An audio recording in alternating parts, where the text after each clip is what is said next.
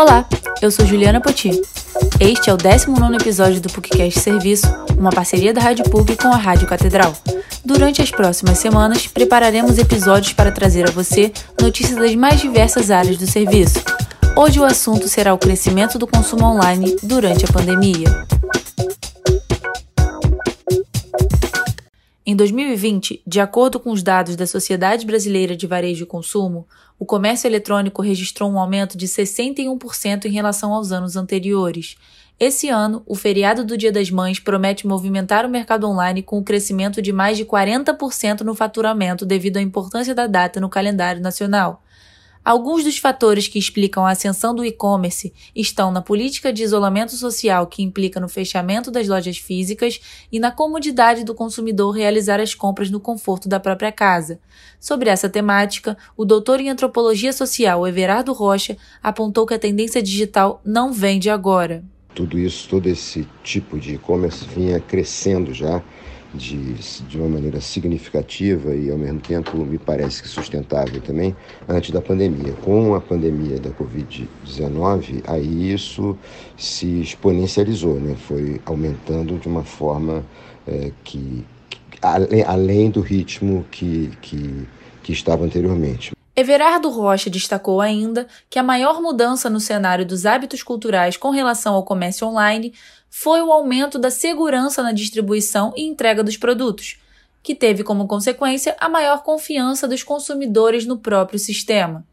Um dos mercados beneficiados por essa confiabilidade do online foi o das artes, que teve que se adaptar às práticas digitais para sobreviver e conseguiu um faturamento mundial de 12 bilhões e 400 milhões de dólares em 2020, conforme divulgado pelo relatório anual da Art Basel, maior feira internacional de artes do mundo. Nesse contexto, a artista independente Beatriz Ribeiro dos Santos, que já vendia suas obras de arte através da rede social do Instagram desde 2018, também sentiu uma melhora nas vendas nos primeiros meses de 2020. Porém, a graduanda em História da Arte pela UFRJ contou que a realidade no momento atual é um pouco diferente.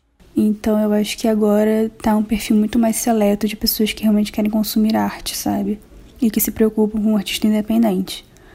Mas as minhas amigas me apoiam muito, elas sempre divulgam meu trabalho. Muitas amigas minhas compraram coisas minhas na, na pandemia.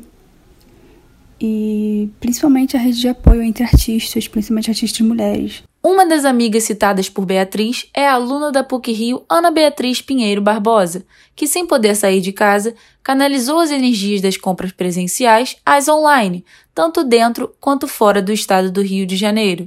Isso teve relação direta com as estratégias de frete adotadas pelas empresas, as quais estabeleceram um valor mínimo de compra para que a taxação não fosse cobrada. Esse fator atraiu a atenção da aluna da PUC Rio, que chegou a comprar três camisas no mesmo site por conta da promoção. Nesse sentido, Ana Beatriz explicou como a sua relação com o consumo foi afetada pela pandemia, principalmente na compra de obras de arte antigamente eu não conhecia muito os trabalhos de muitas pessoas que são artistas que eu conheço. Sempre eu sabia que tinha, sabia que era muito bom, mas nunca tinha parado, pô, vou abrir aqui o Instagram e vou escolher uma para comprar.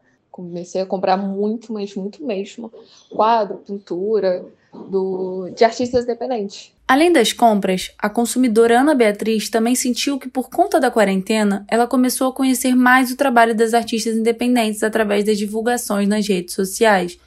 Esses compartilhamentos na internet são muito importantes na construção da visibilidade do artista e é a alternativa utilizada por Beatriz Ribeira dos Santos, que divulga o seu trabalho no Instagram, além de ter parceria com um site colaborativo e investir em outras maneiras de ser vista pelo público até mesmo pelo Behance, você, enfim, expõe lá seus trabalhos e pessoas de qualquer lugar do mundo conseguem ver, sabe? Ter acesso e você vai linkando suas contas e no fim das contas você está em vários locais. Então eu acho que vale a pena, mesmo no exemplo desse site, que o retorno seja pouco, mas pela visibilidade do trabalho, então acaba compensando. Em perspectivas futuras, o fim próximo do isolamento social traz de lição aos comerciantes a necessidade da transição ao comércio online o mais rápido possível, visto que os hábitos culturais de consumo mudaram. Isso se prova com o dado das empresas especializadas em pesquisa de mercado e comportamento, Opinion Box e Social Miner, de que 64% dos clientes do e-commerce pretendem continuar as compras online após a pandemia.